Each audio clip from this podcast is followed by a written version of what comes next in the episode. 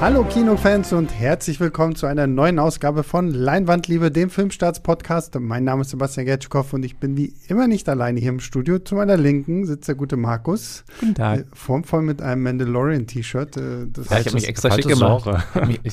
ist alles Disney. Gleich, ich wollte gerade sagen, aber gleiche äh, Firma. Ja, äh, und ihr habt ihn schon gehört, Julius ist auch mit dabei. Hallo Julius. Ah, hallo ihr beiden.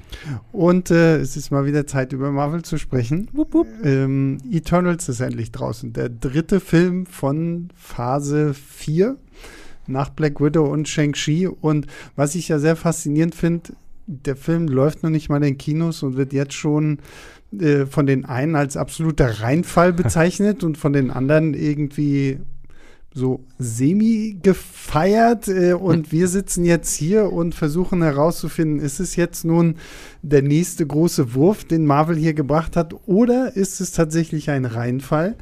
Und ähm, ja, ich würde mal sagen, wir fangen einfach mal an ähm, mit der Frage, so, so grob mit einem Wort, wie fandet ihr ihn denn? Frustrierend. Wenn ich wirklich nur ein Wort benutzen darf, dann würde ich, glaube ich, das nehmen. Okay. Das klingt aber ganz schön negativ für deine 3,5 ja, Sterne. Gespannt, ja, es ist halt, mal ja, zu es ist halt, also es heißt halt, es gleicht sich, äh, also ich finde, fand vieles sehr gut, mhm. aber ich fand halt auch vieles echt frustrierend und, ja. und nervig und, und, und, und enttäuschend und ähm, deswegen, glaube ich, würde ich das Wort nehmen. Ja, ich hatte tatsächlich, tatsächlich viel Spaß vor allem. Also ich hätte ich wusste auch wirklich mal wieder seit langem nicht mehr bei Marvel, was da jetzt genau auf mich zukommt, weil ich mhm. mit den Eternals halt jetzt überhaupt nicht vertraut war vorher. War sehr gespannt. Ähm, ich glaube, es ist noch Luft nach oben, da kommen wir dann noch dazu, aber ich hatte größtenteils viel Spaß. Okay, schade. Das heißt, wir haben niemanden hier, der jetzt hier wirklich das große Fass wahrscheinlich aufmachen wird. Ich Na toll, kann, wird voll kann, öde jetzt. Ich kann mich tatsächlich euch beiden eigentlich anschließen. Also ich glaube, ich weiß auch jetzt schon, ich habe Julius Kritik noch nicht gelesen, damit ich, ich auch extra nicht. Sonst hätte ich ihn natürlich Podcast sofort gehe. gelesen, aber heute auch. Aber ich denke mal, ich kann äh, jetzt schon erahnen, wo einige Frustrationsmomente sind und ähm, ich bin wirklich sehr, sehr gespannt. Was, was meint ihr denn? Wie wird denn der normale Marvel-Fan, nennen wir ihn jetzt mal vorsichtig so, oder die? Ähm, wie wird der diesen Film aufnehmen? Weil ich habe schon das Gefühl, Eternals ist noch mal was ganz, ganz anderes. Und ich will hier sogar so weit gehen, ich finde, Eternals ist der Film, den Kevin Feige uns für Phase 4 versprochen hat, als er meinte, ähm, wir werden gigantischer, wir werden anders werden, wir werden verrückter, wir gehen ins Weltall. Gut, wir bleiben fast die ganze Zeit auf der Erde, aber es hat viel mit dem Weltall zu tun. Ja. Ähm, wie seht ihr das? Ja, also ich glaube schon, dass es ähm, dieses geteilte Echo, was wir jetzt erleben, äh, wir hatten jetzt bei Filmstarts gerade vor einer Weile auch einen Artikel, dass der Film jetzt schon der zumindest je nachdem, welchen, welchen Maßstab man anlegt, der schlecht, am schlechtesten besprochene oder einer der am schlechtesten besprochenen mhm. MCU-Filme ist. Und ich glaube sehr stark, dass diese ähm, dass das jetzt kein, nicht nur das Kritiker-Echo ist, manchmal ist es ja so, dass das Kritikerstimmen und die, die, ähm, die Publikumsstimmen sich sehr unterscheiden. Ähm, das, oder dass ein Film trotzdem ein großer Erfolg wird oder überall sonst gut ankommt, nur halt irgendwie bei, von den Kritikern zerrissen wird. Das glaube ich aber hier nicht. Ich kann mir sehr gut vorstellen, dass es ebenso weitergeht, dass es ähm, viele gibt, die ihn wirklich, die ihn gut finden viele, die ihn schlecht finden und der, der größere Mehrteil wahrscheinlich irgendwo in der Mitte sich mhm. setzt, so wahrscheinlich, so wie wir halt eben auch eigentlich ähm, und halt viele Gutes, aber auch viel Schlechtes dran finden. Ja, bei mir schlägt das schon eher ein Positiv auf jeden Fall aus. Ähm, ja, man muss natürlich sagen, dass das dass diese, diese, das jetzt schlechtest bewertete Marvel hängt natürlich auch ein bisschen mit diesen Kriterien. Also da, das wird sich größtenteils jetzt auf Rotten Tomatoes bezogen. Mhm. Da hat es jetzt aktuell, glaube ich, also ich habe es jetzt heute nicht nochmal gecheckt, aber zumindest kürzlich die, die schlechteste Bewertung, glaube ich, für einem, 60 von einem MCU. Prozent. Ich habe eben nochmal geguckt. Genau, und das hängt eben damit zusammen, auch dass die Kritiken ja da nur noch positiv und negativ quasi eingeteilt werden. Und ja, da gab es eben viele mittelmäßige, einige gute und ein paar sehr schlechte. Und mhm. da kommt das eben, eben irgendwie so zustande. Aber ich bin da so ein bisschen tatsächlich auch anderer Meinung. Also ich finde das gar nicht, also was du am Eingangs gerade gesagt hast, ich er macht viel anders tatsächlich, der Film, aber er atmet trotzdem noch, also er ist jetzt nicht auf einmal ein Arthouse-Romcom im, im Marvel-Universum oder sowas. Also es ist für mich jetzt, es atmet trotzdem noch diese Marvel-DNA und ich hätte mir fast sogar gewünscht, dass es manchmal noch ein bisschen, noch, noch, noch weiter davon abweicht. Ja, aber, absolut. aber es fühlt sich immer noch wie ein Marvel-Film an, der aber für mich äh, erfrischend viel, viele Sachen auch anders macht, aber eben nicht so, was, wirklich was komplett anderes ist. Und jetzt, wenn ich jetzt nicht wüsste, dass das jetzt ein MCU-Film ist, dass ich das, das einfach komplett mit meinen Augen, meine Augen reiben würde und das, das weiß ich nicht, wäre nur eine Behauptung oder so. Mhm. Also. Soweit würde ich nicht gehen. Ja, okay. Wir werden jetzt auf diesen Film eingehen. Ähm, es wird, wir werden einen Spoiler-Teil mit reinbringen. Ich glaube, das ist äh, notwendig, um hm. über das Ende zu sprechen. Vorab, es gibt zwei Post-Credit-Scenes, auf die ihr euch freuen könnt. Auf die werden wir hier auch noch eingehen. Ähm, und ich würde sagen, wir fangen mal an und zwar mit der wundervollen Geschichte, die hinter mhm. diesem Film steckt. Also wir haben diese Eternals, die wir vorher noch nicht hatten. Das heißt, wir erleben zumindest schon mal jetzt zum zweiten Mal in Phase 4 wirklich neue, neue Figuren. Ja. Also Shang-Chi war ja so der erste, den wir so noch gar nicht kannten. Wir haben jetzt diese Eternals die irgendwann vor, äh, korrigiert mich, 7000 mhm, Jahren ja. auf die Erde gekommen sind und sich so ein bisschen in die Geschicke der Menschheit äh, eingemischt haben. Und äh, wir haben ja dann diese Eternal Cersei, die ja auch sehr schnell Gefallen daran findet, den Menschen zu helfen. Und wir sehen dann so die Entwicklung der Menschheit über Babylon bis äh, sonst wohin. Und trotzdem ist immer so dieses so, nein, ihr dürft nicht äh, eingreifen. Mhm. Ähm, das wird ja im Trailer schon mal erwähnt, so, weil da wird ja auch die Frage gestellt, ja, wo war der denn, als Thanos da war? Und dann heißt es halt, ja, ähm, wir dürfen nur eingreifen, wenn die Deviants. Deviants. Deviants, was auch immer. Meine Güte.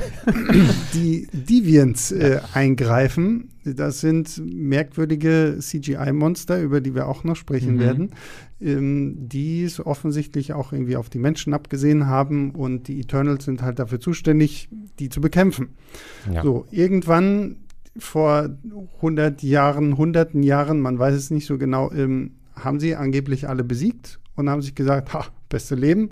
Jetzt können wir so bisschen, jetzt hier genau, jetzt chillaxen wir auf der Erde. Die, die große Gruppe von insgesamt zehn Eternals trennt sich ähm, jeder geht irgendwie so seiner Wege. Und jetzt tauchen aber auf einmal wieder diese Deviants, auf. Deviants. Mhm. Ihr könnt ja mal zählen, wie häufig ich das falsch sage und wie häufig wir darüber einen Witz machen und das irgendwie anders nennen. Äh, und äh, diese Viecher tauchen, tauchen, jetzt plötzlich wieder auf und zwingen die Eternals dazu, einmal mehr die, die, die Band wieder zusammenzubringen. Mhm. So, und ich finde, damit sind wir schon mal bei dem ersten Punkt angekommen, wo ich mir gedacht habe, okay, kann das überhaupt in hm. irgendeiner Form gut gehen? Weil wir haben, und ich habe es mir aufgeschrieben, wir haben zehn unterschiedliche neue Charaktere, die irgendwie in diesen zwei ja. Stunden plus noch zwei, drei Nebenfiguren, die auch fast genauso wichtig sind. Genau, ja, ja. aber ich rede jetzt erstmal nur von diesen Eternals an sich, so, so eine Hauptfigur. Mal, mhm. Das sind zehn Stück. Klar, da gibt es ja noch wichtige andere Figuren, aber ja. wir haben erstmal zehn Figuren, die irgendwie über den Zeitraum von knapp drei Stunden hier vorgestellt werden müssen, in ihren Motiven, Motivationen, Fähigkeiten, was sie können, was ja. sie nicht können, was sie wollen, was sie nicht wollen und sowas alles. Deswegen direkt mal meine Frage an euch. Hat das funktioniert? Ich würde sagen, ja, größtenteils. Ja. Ähm, ich glaube, wenn man so, also zehn, die haben sich echt einiges vorgenommen. Mhm. Ähm, aber es ist alles relativ, also das passt zur ganzen, zum ganzen epischen Ansatz, zu dem wir auch wahrscheinlich auch noch ein bisschen mehr kommen von dem ganzen Film. Ähm, ich glaube, es wäre noch ein bisschen schöner gewesen, wenn sie vielleicht zwei, drei Figuren weggelassen haben. Aber wir verstehen es bei Marvel tatsächlich ja immer ziemlich gut, äh, egal wer jetzt nun genau dahinter steckt, mit vielen Figuren zu handhaben und wirklich jedem oder zumindest fast jedem so einen starken, mindestens einen starken Einzelmoment auch zu geben. Und das klappt in meinen Augen hier auch erstaunlich gut. Also da war ich echt überrascht. Ich war am Anfang nämlich auch völlig erschlagen, als dann diese ganzen Figuren auf. Ich war im Grunde schon erschlagen, als dieser, dieser Text am Anfang stand. es ist, glaube ich, der erste Marvel-Text, wo, wo, am Anfang ja, so das Setup mhm. so ein mhm. bisschen mit dem Text erklärt werden muss und was da alles schon mit Begriffen rumgeworfen wird: Celestials, Eternals, Deviants und die Namen von den ganzen da dachte ich erstmal, puh, naja, mal schauen, was das wird. Aber mhm. am Ende hat es für mich erstaunlich gut funktioniert. Ja, ich kann mich Markus da nur anschließen. Also ich war auch, ähm, war auch überrascht davon, wie gut das tatsächlich sogar funktioniert hat. Und äh, das ist halt die ganz, ganz große Stärke, glaube ich, die Chloe Zhao hier mitbringt, die, die Regisseurin, die jetzt ja für äh, Nomadland gerade zwei Oscars gewonnen hat. Ähm, die macht einfach wirklich, ihr reichen in vielen Momenten wirklich nur so ganz kurze Szenen, äh, kurze, ähm, paar kleinere Momente oder sowas, um halt diese Figuren zu umreißen.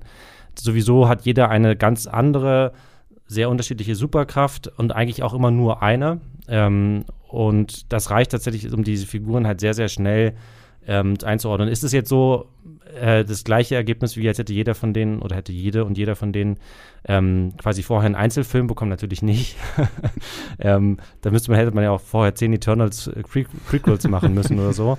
Ähm, aber es reicht für den Film und das ist halt eben auch eine ziemlich stolze Laufzeit, wie, äh, wie, wie ihr gerade schon sagtet und so und von daher funktioniert zumindest dieser Teil, finde ich, sehr gut und sorgt für, sogar für einige der wirklich emotionalsten und schönsten Momente, die man so, äh, kleinen Momente, die man im ja, MCU bisher hatte. Schon erstaunlich, dass es bei Marvel, um einen kleinen Seitenhieb auf, Seitenhieb auf DC vielleicht, äh, in einem Film oft wirklich klappt, auch so, so, Figuren zusammenzubringen. Ich meine, bei Guardians of the Galaxy war das ja ähnlich. Ich meine, das sind natürlich nur halb so viele Figuren, mhm. aber auch da war es so. Selbst beim ersten Auftritt, gut, da hast du auch James Gunn, der ver versteht sich darauf auch irgendwie, mhm. aber trotzdem ist das so was, was sich bei Marvel generell durchzieht. Du hast immer diese riesen Figuren-Ensembles und denkst, das klappt hier gar nicht. Die anderen Filme äh, profitieren natürlich davon, dass die alle irgendwie vorher Einzelfilme hatten, aber bei den Guardians war es eben ähnlich gut und hier funktioniert es eben auch für mich echt mhm. gut. Ja, muss ich auch sagen. Also wie gesagt, ich war erst wirklich sehr, sehr skeptisch. Ich hatte irgendwann noch mal für Filmstadt so, so ein Video gemacht, wo ich schon mal irgendwie so, mal alle irgendwie so durchgegangen, wo ich schon so den, den, den, den Mund gekommen. fusselig geredet ja. habe, um irgendwie zu sagen, das ist der und das ist die und die können das. Und äh, ich war auch sehr, sehr erstaunt. Wir haben natürlich so dieses äh, das muss man vielleicht irgendwie wo auch dazu sagen, die sind ja in dem Sinne selten wirklich zu zehn zusammen. Ja. Also ich mhm. meine, der Film fängt an und da beginnen wir ja quasi erstmal so nur mit so zwei, drei mhm. oder so und die kriegen dann mit, oh, wir müssen jetzt irgendwie wieder zusammenkommen. Und dann beginnt ja wie so eine Art Road-Movie einfach, so, mhm. so ein Roadtrip einmal um die ganze Welt. Muss alle wieder eingesammelt um, werden. Um alle wieder mhm. einzusammeln. Mhm. Und dann vergeht eine Stunde und wir sind, glaube ich, so bei fünf oder sechs. Dann, dann vergeht noch mal eine Stunde, dann sind so die restlichen zusammengesammelt und dann ja. ist der Film gefühlt auch schon wieder vorbei. Und das fand ich tatsächlich auch gerade gut, dass man trotz dieser Fülle an Charakteren wirklich immer am Ende wirklich nur so ein paar hat. Und was ich auch sehr, sehr spannend finde, dass wir eigentlich so die, die größten Namen im Cast wirklich so durchaus interessante, aber doch fast schon eher Nebencharakter. Also es ist eine mhm. Angelina Jolie. Also ihre Fina war wirklich sehr, sehr toll, aber sie hat jetzt gar nicht so diesen Fokus, von dem ich geglaubt hätte, so weil es ist halt, oh, Angelina ja. Jolie, ja. so ist halt der, der eine große Name oder Selma Hayek auch, ne? Mhm. Ähm, die gefühlt fast noch ein bisschen weniger äh, zu tun hat in diesem Film als äh, Angelina Jolie, sondern dass wir ja wirklich, das fand ich dann auch eine sehr, sehr coole Entscheidung, dass wir wirklich, das sieht man auch so ein bisschen im Trailer, diesen Fokus auf ähm, diese, die, die, das, das Pär, das eine große Pärchen der Eternals haben halt Cersei, gespielt von Gemma Chan, mhm. und äh, Richard Maddens Icarus, der, der Marvel Superman.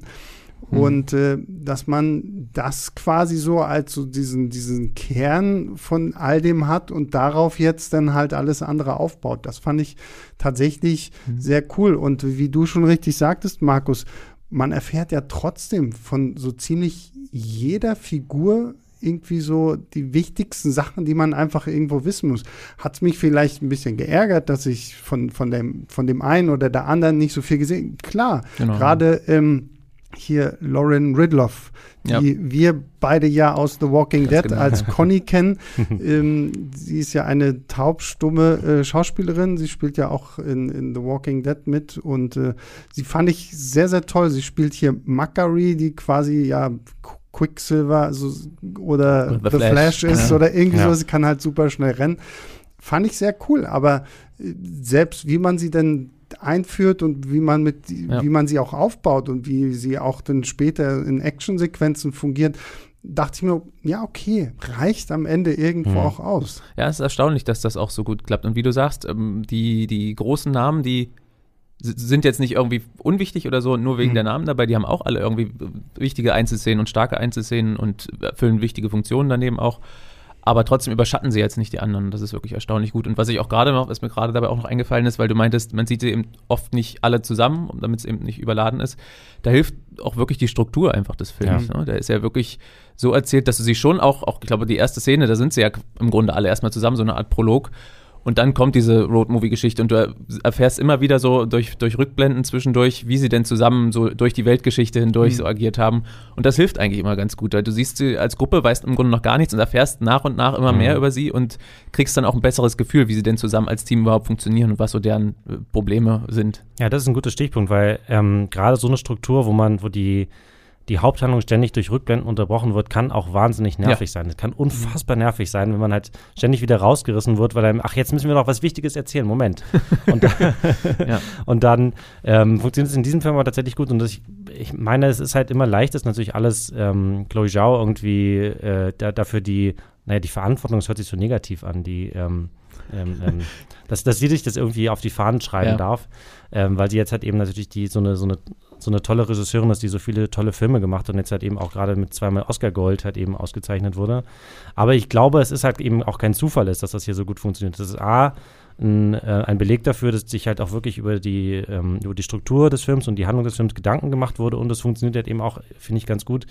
Ähm, weil das halt immer wieder die richtigen Absprungpunkte gefunden werden, wo auch immer wieder eine kleine Zäsur ist sowieso in der, in der Geschichte oder sozusagen ein Teil der Reise abgeschlossen ist und man dann ähm, eine thematisch wichtige Sache erfährt. Zum Beispiel gibt es ähm, eine, einer von den Eternals ähm, leidet an einer Krankheit, die es auch in den Comics gibt und ähm, wo dann dieser Begriff zum ersten Mal fällt, dann wundert sich, hä, Moment, was, wovon reden die hier? und dann wird aber sozusagen, dann kommt halt der nächste Punkt, ist dann, dass halt eben eine Rückblende gezeigt wird, die halt nochmal wieder ein paar hundert Jahre vorher spielt und wo dann halt eben ein bisschen mehr dazu erklärt wird und gezeigt wird, was ist das überhaupt für eine Krankheit, wann hat die ihren Anf Anfang genommen und was könnten die Auswirkungen davon sein und so. Genau, die sind eben auch nicht total willkürlich, die sind ja. relativ so assoziativ eingeflochten genau, das ist auch in die, Wort, in die ja. ganze Handlung. Ja.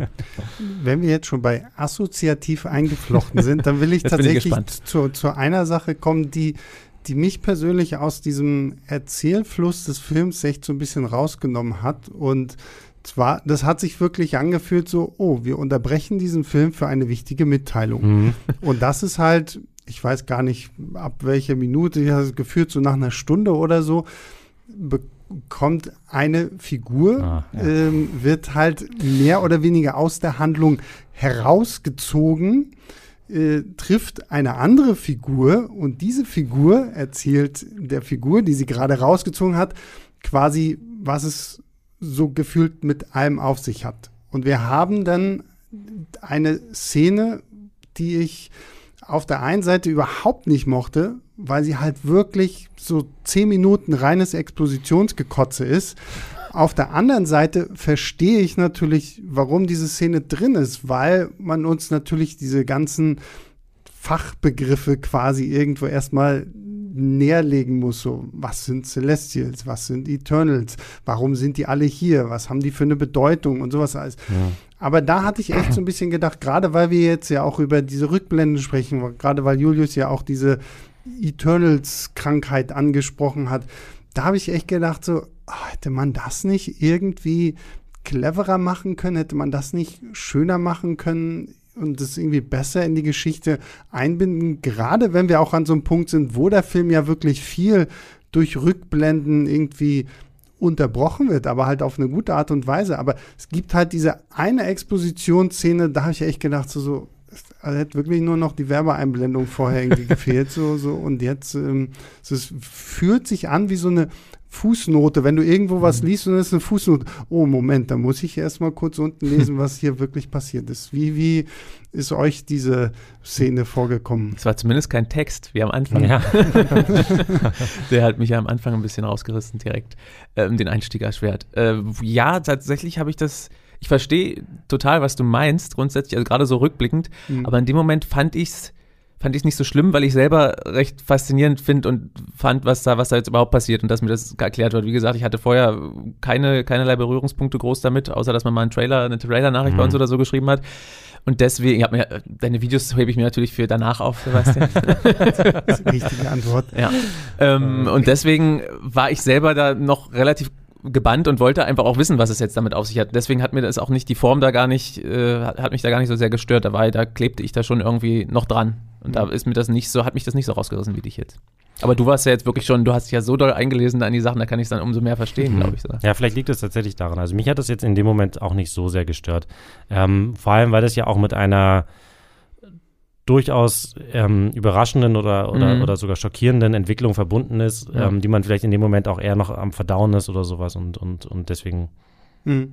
Na gut, also wie gesagt, ich, ich verstehe die Szene, warum sie da ist. Mich hat sie gerade, weil wir so in so einer, in so einem schönen Erzählfluss einfach gerade waren. Ja, das ja. war wirklich so. Und ich meine, es wird ja auch bildlich wirklich alles unterbrochen mhm. und ja, ja. auf ja, eben, eben, war man noch in der Erde, äh, auf der Erde und dann ist man mhm. im All irgendwie und da wird Zeug erzählt. Ähm, aber wie gesagt, nichtsdestotrotz natürlich irgendwo ein wichtiger Punkt, weil du, du musst halt diese ganzen Begrifflichkeiten irgendwie erklären. Du musst natürlich auch noch erklären, was passiert jetzt gerade ja. und, und warum passieren die Dinge, die jetzt dann noch irgendwo kommen. Ja, ich dachte ehrlich gesagt, du meinst, du willst auf was anderes hinaus. Deswegen habe ich gerade auch schon, hatte ich gerade der auch schon zu, zugestimmt zu Hype, als du dazu gesprochen hast. Ähm, mich haben nämlich vor allem zwei Sachen aus dem Erzählfluss immer Jetzt wieder rausgerissen und die haben mich wirklich, wirklich genervt und auch im Nachhinein hat mich das immer wirklich gemerkt, dass mich das echt, das echt an mir gefressen hat.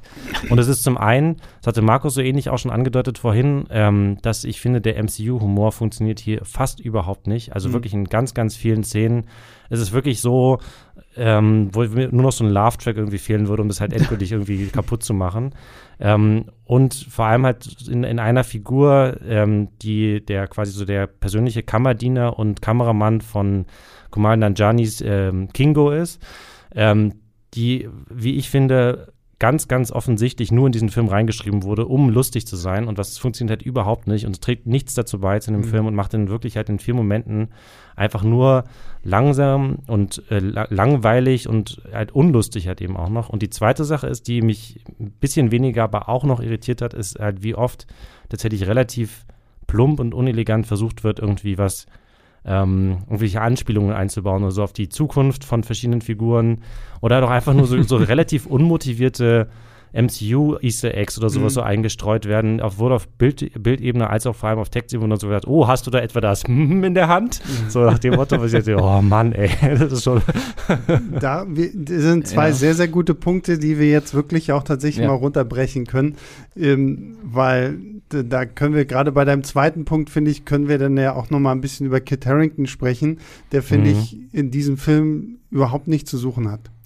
Also nichts so, gegen mein Kid. Nein, nein, um Gottes Willen, das meine ich ja. Kid, nichts gegen Kit Harrington. aber wenn wir noch nachher drüber sprechen werden, ist er so genau das, was Julius meinte. So, so, oh, den Whitman, haha, hast, weißt du, wer das ist? Oh, Zwinker, mhm. Zwinker. Der, und, und so. dein Onkel und hast du auch schon deinen Ring mit dem, mit dem ja, wichtigen ja, genau. Zeichen drauf? Und, und, oh, ist das das Ebony Blade? Mhm. Nein, das ist Excalibur. So, oh, mm, so, so, das ist so wirklich so dieses so, ähm, es hätte nur noch gefehlt, dass Kevin Feige kurz durch die Kamera wie so ein Ring Girl läuft, so mit Black Knight Movie oder Serie is coming. So.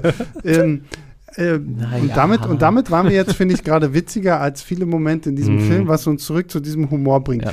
Und ich muss auf der einen Seite sagen, ich fand Kumal Nanjani wirklich sehr, sehr cool. Ja. Also ja, er hat mir wirklich selbst, ja. wahnsinnig, wahnsinnig gut gefallen gerade, ich, ich, ich stehe ja auch auf dieses ganze Bollywood-Zeug so und äh, diese seine Eröffnungsszene da mit ja, diesem, die wie wir tanzen halt erstmal so diese Szene da noch irgendwie am, am Bollywood-Set und er ist ja dann so ein bisschen so dieser Filmemacher und ja, ich, ich bin nicht nur Schauspieler, ich habe auch Regie geführt und sowas.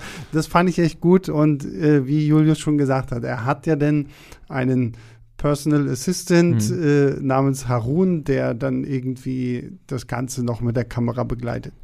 Dieser Witz war witzig für fünf Minuten. Ja, ja. ja fünf Sekunden. Nee, nee, ich fand, ich fand, ich fand ja. schon ein paar Sachen, wo ich echt, wo ich auch sehr so schon ja. gelacht habe wo ich mir dann aber irgendwann gedacht habe, so als es denn losging, so, dann gab es Action-Sequenzen und dieser Harun rennt immer noch irgendwo rum. so, so. Du hast gerade irgendwie Weltraumgötter, die sich gefühlt gegenseitig bekämpfen und Harun steht in der Mitte so, oh, so meine Kamera. Ja, hat, hat, man mal von außen gesehen, wie so ein Mockumentary-Film ja. entsteht. Ja. auch bei, bei schlimmsten und, Katastrophen und, und Horrorsachen, die und, Leute immer draufhalten. Und da war ich dann halt auch so, so an diesem Punkt angekommen, so, so ja, ja, ja wir haben es verstanden, ja. wir wollen auch immer noch irgendwo lustig sein. Und hat dann halt auch wirklich so viele krasse Momente irgendwie so kaputt gemacht bei irgendwelchen coolen Actionsequenzen. Und dann dreht sich äh, Kumal Nanjani um so nach dem Hast du das? Hast du das? Hast du das? Yeah. So, wo du denkst so, ja. ja wir haben es alle gesehen, das muss doch reichen. ja, ja ich bin da so ein bisschen im Zwiespalt. Also ich sehe das grundsätzlich ähnlich, also ich aber eher so wie Sebastian, also ich mochte den auch eine Weile. Mhm. Also war dann einfach wirklich einfach ein bisschen zu viel. Mhm. Er ist eigentlich ganz süß, weil er so, man kann sich schon auch ein bisschen mit ihm identifizieren. Er will einfach da so ein bisschen mitmachen, hängt da so bei den krassen Superhelden ab und ne, will ja. ein bisschen was davon. davon wer, würde, wer würde es nicht wollen, Genau, will ne? ein bisschen was davon mitbekommen. Aber da muss man irgendwas auch richtig draus machen. Das ist äh, interessant, weil das jetzt gerade bei The Suicide Squad eigentlich eine fast so eine ähnliche Figur gab. Da gab es ja diesen Milton, der mhm. auch der, der Fahrer äh, ist für eine Zeit lang und da hat eben auch, also weil ihn halt irgendwie einfach jeder vergessen hat, macht er dann halt auch noch im großen Finale dann den Jotunheim auch noch mit und dann gibt es halt aber irgendwann einen Gag, der deswegen gemacht wird. Ja. Und das ist halt dann, dann ist es okay. Ja. Ja. Und das ist halt eben, wo dann halt sich eben Harley darüber streitet, nee, wenn, ich wüsste es doch, wenn jemand. ja, who the fuck ist Milton? Genau. Das ist so ein, bisschen, das ist so ein bisschen auch der, der Peter aus äh, Deadpool. Ja, oder so, da wurde ne? halt eben aber auch was draus gemacht. Ja. So ist es halt aber, aber, aber hier bin ich dann wieder wiederum so ein bisschen im Zwiespalt, wie gesagt. Äh, ich sehe das dann auch irg irgendwann ab einem bestimmten Punkt spätestens dann wie, wie Julius, mhm. aber äh, kriegen so einen leichten Schlenker ganz am Ende noch, also ohne jetzt zu, zu viel zu verraten, mhm. wo ich dann doch wieder denke, das ist ganz, also ist nicht nur eine blöde Figur, es ist auch ein bisschen rührend, was der, wie es dann so mhm. sich so hin ja. entwickelt, so, so einen kleinen Moment zumindest, wo mhm. ich denke, ach, das war jetzt doch ganz süß. Sie hätten ihn vorher, vielleicht hätten sie das schon ein bisschen früher bringen sollen aber es war jetzt nicht komplett verschenkt, fand ich. Und so, so grundsätzlich, und sonst fand ich, also am ehesten das, aber sonst fand ich auch den Humor jetzt nicht schlimm, ehrlich gesagt, nee, an anderen also, Stellen. Da, das ist aber ich bin, andere Meinung. Ja. ja. aber ich bin auch, äh, ich bin da auch immer generell sehr gnädig, was Mario-Humor angeht. Ich aber eigentlich auch. Also ich naja, du bist ja hier, du verteufelst ja Tor 3 komplett und so. Nein, das stimmt nicht. Ich das geht ja, da geht es ja um so ein grundsätzliches Problem. Ich finde durchaus, in Tor 3 gibt es einige sehr lustige Szenen und durchaus Zwei. auch einige, äh, ähm, auch einige wirklich tolle Szenen. Mir ja. geht es ja eher so um das Ganze, wie das halt eben in das MCU eingebettet ist. Und das ist vielleicht so ein bisschen auch hier das Problem, weil es einfach, es muss für mich auch einfach kein MCU-Film sein, dieser Film. Der hätte vielleicht sogar besser funktioniert, wenn man dieses ganze Drumherum einfach weggelassen hätte mhm. und den einfach Aber, nur eine ja. einzelne Superheldengeschichte. Ich finde das, ich das hier gar, tatsächlich gar nicht so schlimm. Also wie gesagt, du hast ein paar Elemente, wo ich, wo ich dann auch das sehe, mit dem Typen und, dem, und der Humor nicht so ganz funktioniert. Wie gesagt, ich bin gnädiger. Also mhm. es gibt so einzelne Momente, dieser be, be, berüchtigte Dr. Strange wird von seinem Umhang da mhm. abgewischt, die Träne abgewischt, wo ich, wo selbst ich dann sage, das ist, das ist jetzt unpassend, aber sonst bin ich relativ mhm. abgehärtet, was immer dieses Aufbrechen mit Humor angeht. Aber ich fand das hier tatsächlich gar nicht so schlimm und finde eigentlich auch, der Film funktioniert gut alleine und das für mich war das dieses ganze MCU-Gedöns eher wirklich so eine nette Ergänzung. Ich fand das gar mhm. nicht, dass mich das so rausgerissen hatte. Du hast diese Anspielung drin. Du, viele haben wahrscheinlich sich auch natürlich gefragt, wie die ganze, das mit diesem Thanos passt, dass sie da halt nicht eingegriffen haben. Das kann man jetzt akzeptieren oder nicht. Zumindest adressieren sie es. Ich ja. finde das auch gar nicht so aufgesetzt und fand das, ähm, das hat, dass ich zumindest merke, das ist irgendwie da eingebettet, aber es funktioniert auch, würde auch ohne funktionieren, aber ich finde es nicht schlimm, dass, es, dass sie es irgendwie andocken. Deswegen. Ich glaube, mhm. das Problem ist hier vielleicht einfach so ein bisschen, dass sich so diese ganzen schlechten Gags irgendwann halt in dieser einen Figur bündeln. Weil ansonsten finde ich mhm. so, so, so, so viele Sachen. Es gab ja im Trailer zum Beispiel auch, ähm, wenn äh, die, diesen Gag mit dem Ikea-Tisch. Mhm. So, ja. ah, hast du hier ein schönes Safe House gemacht. So, ah, was ist denn das hier? So, pff, äh, Vibranium und dann bumm. So, oh ja, äh, Herbstkollektion, Ikea. So, mhm. Äh, Achtung, dieses keine Werbung.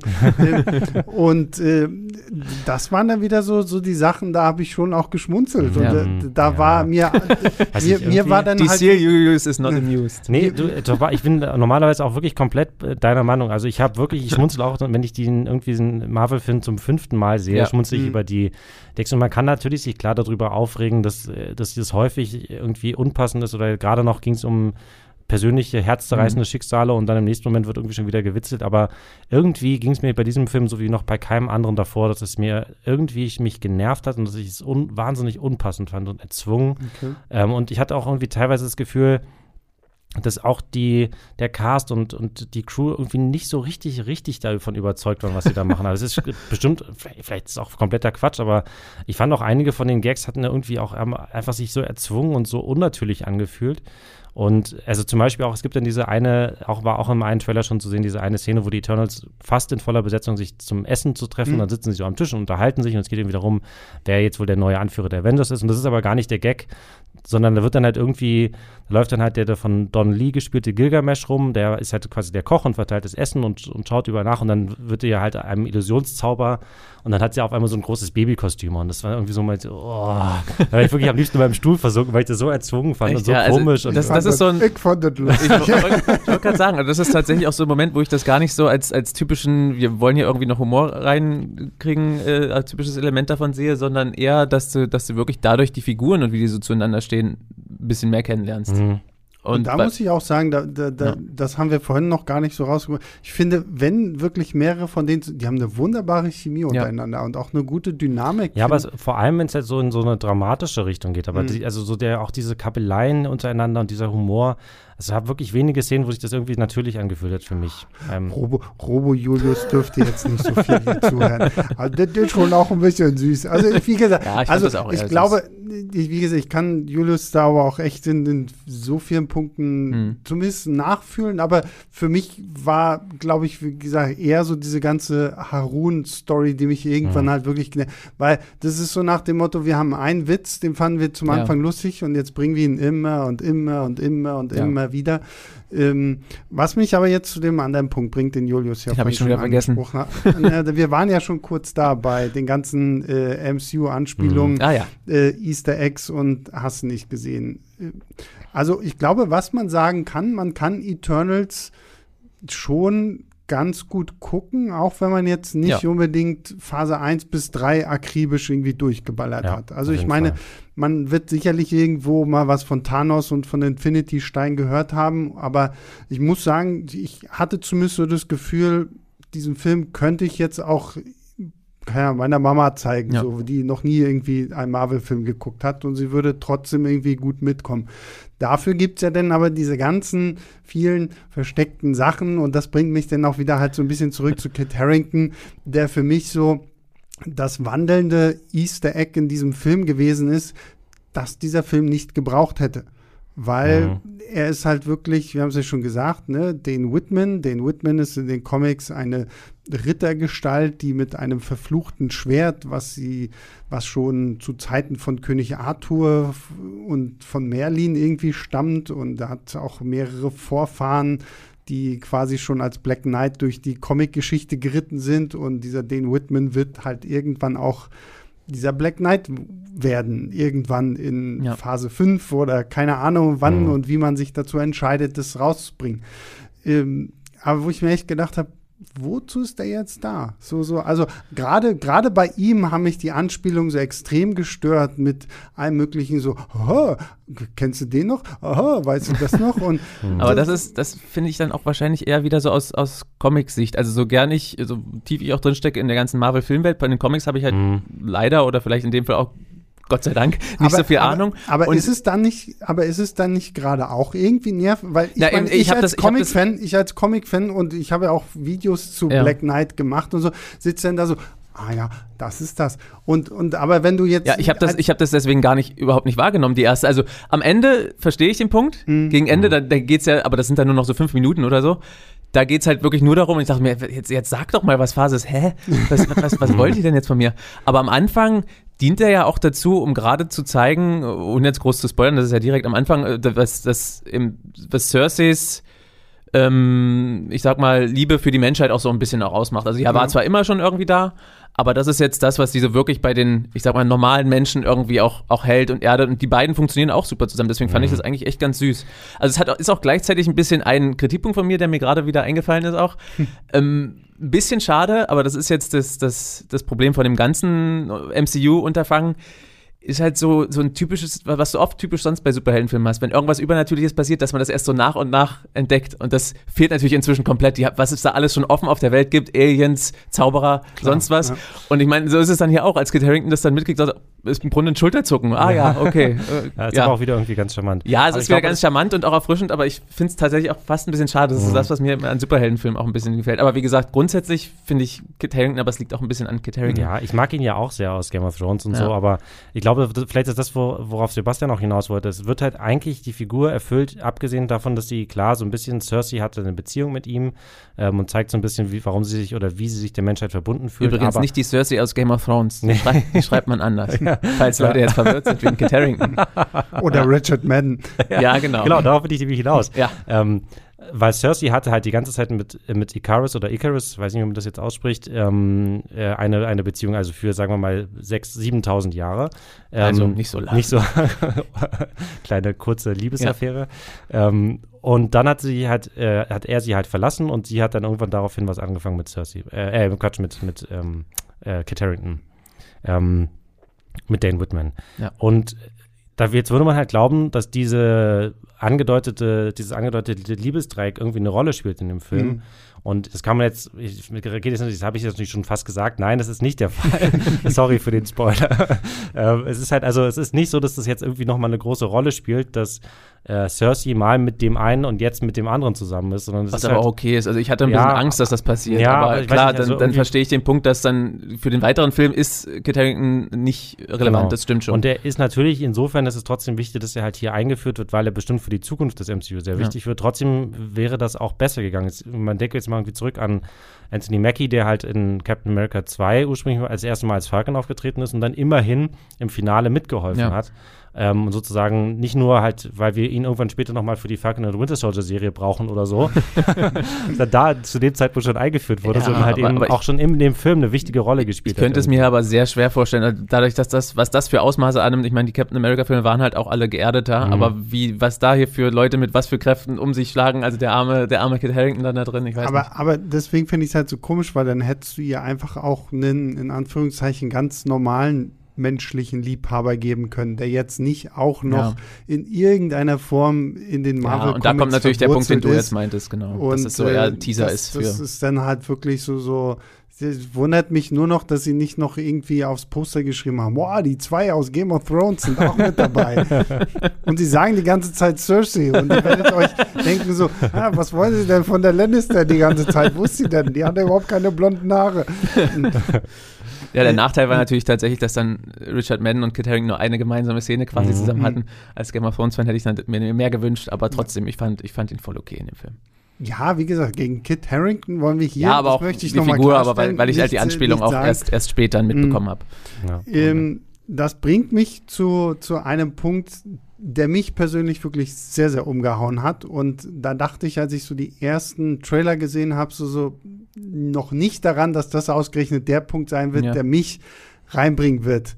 Und das ist der ganze Look von diesem Ja. Film. Mhm. Also angefangen tatsächlich, komischerweise, bei den Kostümen, die ich teilweise auch sehr, sehr, sehr Ja. cool fand, ähm, bis hin zu den Designs, also allein dieses Raumschiff und so, so bestimmte Elemente in dem Raumschiff, bis hin über, was ich wirklich sehr, sehr cool fand, war die Verwendung der kosmischen Energie. Julius hat es ja vorhin schon kurz erwähnt, jeder Eternal hat eine bestimmte Fähigkeit und das wird halt gesteuert von kosmischer Energie. Das wird hier dargestellt so in Form von, die, die beschwören irgendwie so, so goldene Fäden aus Licht irgendwie Mhm. um sich herum auf. Also Angelinas, Angelina Jolies Thina kann zum Beispiel irgendwie Waffen entstehen lassen und solche Sachen. Das fand ich sah so schön aus. Mhm. Und dann hast du dazu natürlich auch noch eine Chloe Zhao, die dann viel an Originalschauplätzen dreht. Das, da ist nicht so viel Ja. irgendwie im Studio entstanden. Und selbst die Sachen, die am Computer entstanden sind, wie eben unsere äh, Monster, selbst die fand ich, sahen tatsächlich echt ziemlich cool aus. Ja. Und so muss ich wirklich sagen, ich glaube, Eternals ist einer der schönsten Marvel-Filme, allein so vom optischen her, vom ich bin überwältigt im Kinofilm, den ich Ja. so seit langem gesehen habe. Ja, Ja. es wird ja auch immer wieder gerne mal kritisiert und durchaus auch teilweise zu Recht, dass viele von diesen Marvel-Filmen halt so einen sehr einheitlichen Look haben. Also einen sehr glatt gebürsteten, der irgendwie jetzt nicht besonders viele Farb, ausgefallenen Farbspielereien zulässt. Da gibt es dann auch so Ausnahmen wie Tor 3 oder die Guardians-Filme oder Mhm. sowas. Ähm, und jetzt zum Beispiel gerade Shang-Chi, da war das Finale halt ein, ein, sehr gutes Negativbeispiel dafür, wie es halt eben bei, bei Marvel manchmal laufen kann, dass das dann halt eben so ein großer CGI-Brei irgendwie wird am Schluss Ja. leider. Ähm, das ist hier auf jeden Fall nicht der Fall. Also es hebt sich sehr, sehr sehr, sehr positiv ab von vielen anderen. Gerade halt eben auch, dass halt so viel vor, vor Ort gedreht wurde mit echtem Licht, mit natürlichem Licht, mit, mit irgendwie mit Handkamera. Das, ich glaube, ist irgendwie zumindest bewusst das erste Mal, dass mir aufgefallen ist, dass halt da irgendwie eine Szene mit einer Handkamera gedreht wurde und nicht halt nur, weil, weil und das ist bestimmt halt eben auch so eine Note, die Chloe Zhao da halt eben mitbringt. Ja, ja ich dachte auch, als vorher, dass es wieder ein bisschen PR-gebrubbel, als es vorher eben gesagt wurde, mhm. die drehen so viel an echten Schauplätzen, es wird ganz anders aussehen. Aber es trifft größtenteils wirklich zu. Also gerade sowas, diese wirklich weiten Landschaftspanoramen angeht. Ich habe es ja vorhin schon angesprochen. Also es sind, gibt wirklich so, die Geschichte, die erzählt wird, ist halt relativ episch und, und es spielt viel da auch rein. Also das, mhm. die ganze, der ganze visuelle Gestaltung, dieses große Figurenensemble, also halt wirklich irgendwie epische Ausmaße, kann man hier an dem Film wirklich mal sagen. Und ja, also dass, dass man wirklich sieht, dass es einfach anders aussieht, wenn man Sachen vor Ort filmen. Die haben wirklich richtig schöne und abwechslungsreiche Orte gefunden, wo sie einfach in echt eine Kamera hingestellt haben oder in der Hand gehalten haben. äh, und das, das ist, macht wirklich einiges her, tatsächlich. Ja. Also manchmal ist es einfach, manchmal fällt es sogar schwer, sich auf die Leute vorne zu konzentrieren, weil das vor solch, solchen schönen Hintergründen spielt. An, auf der anderen Seite hat mich dann tatsächlich doch eher, also die Computereffekte haben mich deswegen vielleicht auch ein bisschen dann manchmal eher gestört. Also ich fand mhm. auch das Design von den Deviants nicht schön. Das war, war dann wieder so generisch, fand ich einfach irgendwie. Die waren zwar, ja, waren irgendwelche komischen Fädenmonster und so und weiß ich nicht. Mhm. Das hat zumindest so ähnlich schon ein paar Mal gesehen. Ja, irgendwie hat mich das nicht so vom Hocker gerissen. Die machen zwar noch ein bisschen was damit, dann ist es wieder vielleicht ein bisschen was anderes, aber trotzdem die meiste Zeit, hm, dachte ich so. Und generell so die Action, also kommen wir wahrscheinlich sowieso jetzt noch dazu oder leiten jetzt einfach dahin über. also grundsätzlich macht die auch Spaß, weil die viel daraus machen, dass die Leute eben, die, die Eternals, so unterschiedliche Fähigkeiten haben mhm. und dass sie sich schön ergänzt und da schöne Einfälle sind. Aber auch da so manchmal ist es dann doch so ein bisschen uninspiriert, fand ich.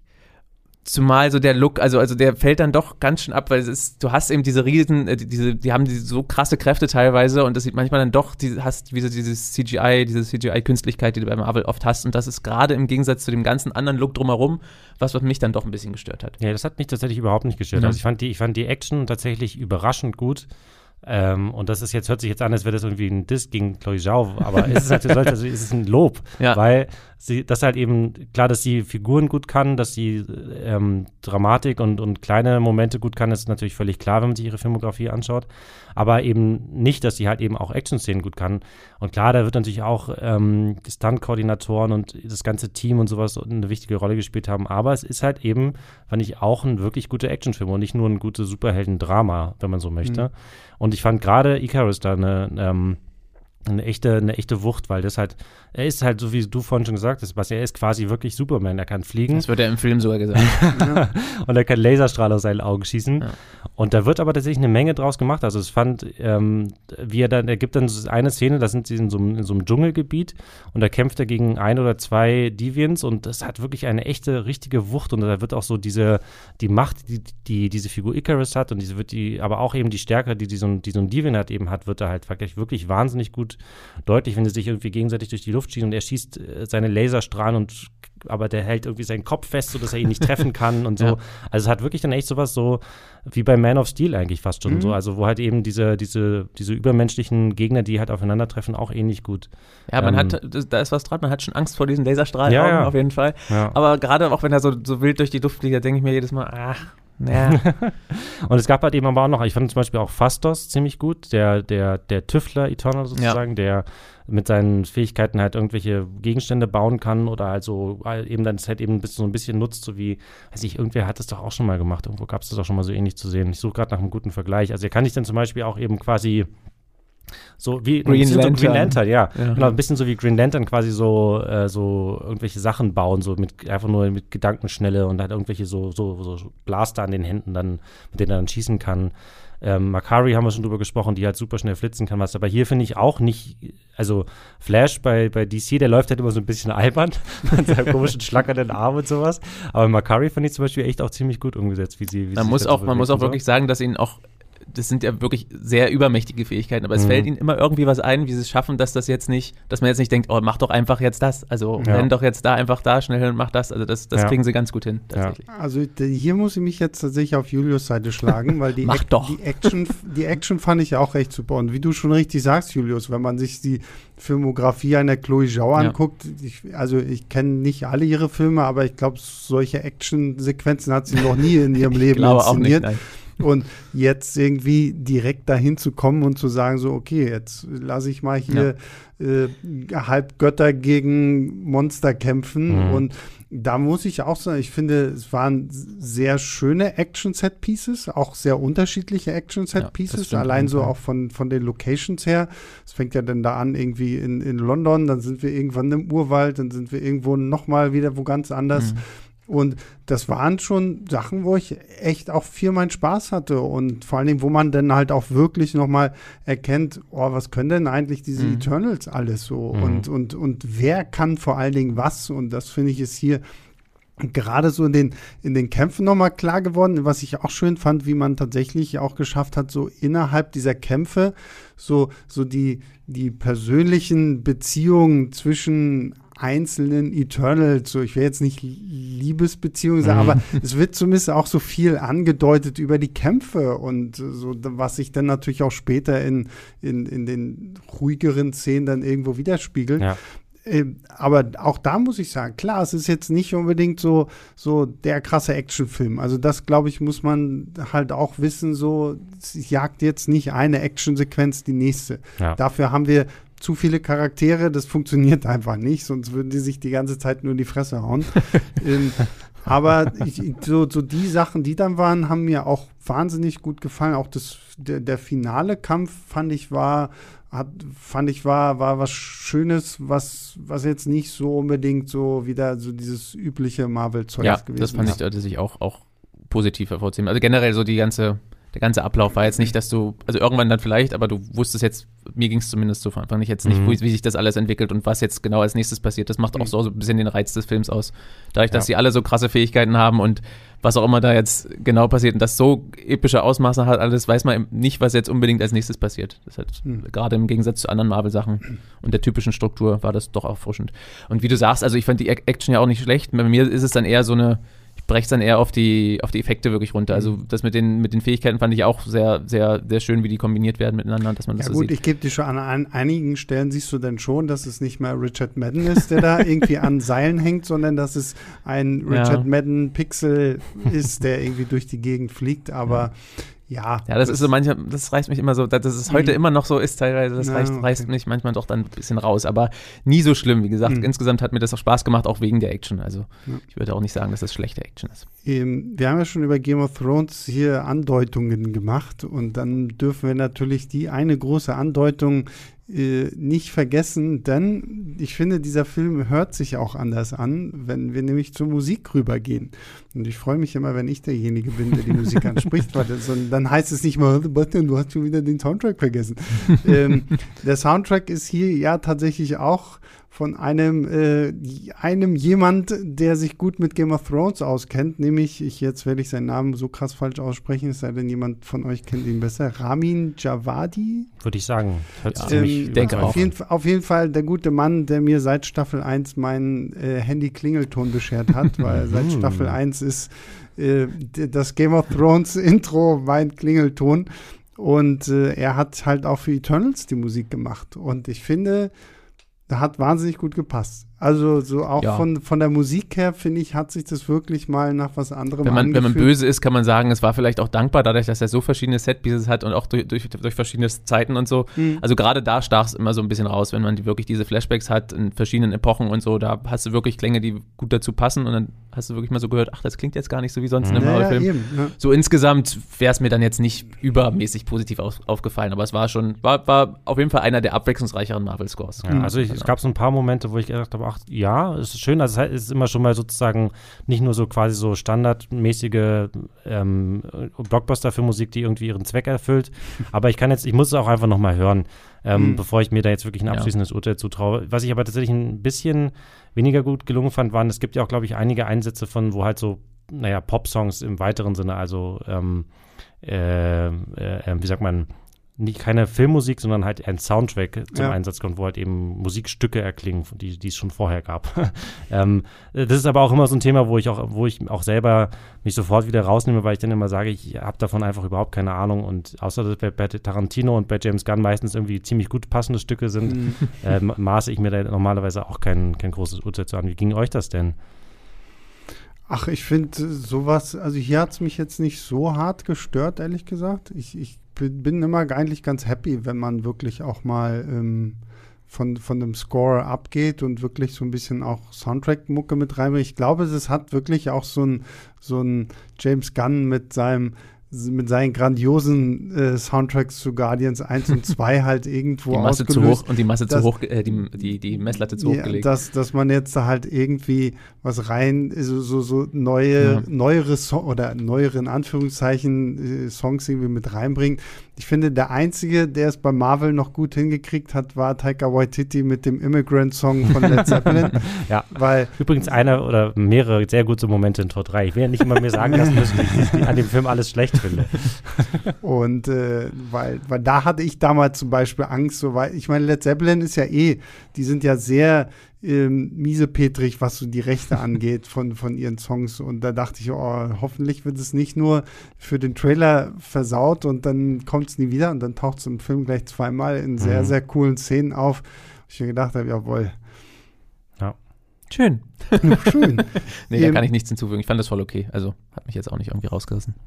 Dann würde ich sagen, bevor wir uns äh, in, ins Spoilerwasser wagen, mhm. äh, noch eine kurze Fazitrunde für alle da draußen, die sich sagen, okay, gut, ich habe den jetzt lange genug zugehört, aber Spoiler will ich jetzt nicht wissen.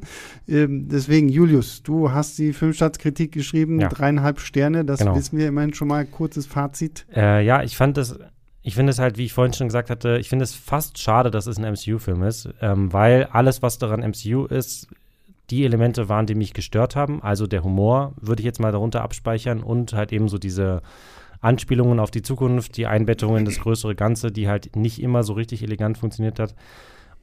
Und das ist besonders deswegen schade, weil es im Kern eigentlich so ein wirklich toller, ähm, mal berührender, mal mitreißender Superheldenfilm ist, der eigentlich wunderbar für sich stehen könnte, hm. ähm, der, wo, der dieses ganze Drumherum eigentlich gar nicht braucht. Und ähm, wie, und wie ich halt das Gefühl habe, sogar besser gewesen wäre ohne das Ganze drumherum. Hm. Markus? Abgesehen von dem Punkt kann ich da größtenteils zustimmen. Hast du deine Sterne gesagt? Gerade haben wir schon dreieinhalb. Dreieinhalb, ja. ja. Ich, geb, ich würde an sich auch dreieinhalb geben, aber bessere dreieinhalb Sterne als Julius. Also es ist schon eine Tendenz zur vier, glaube ich.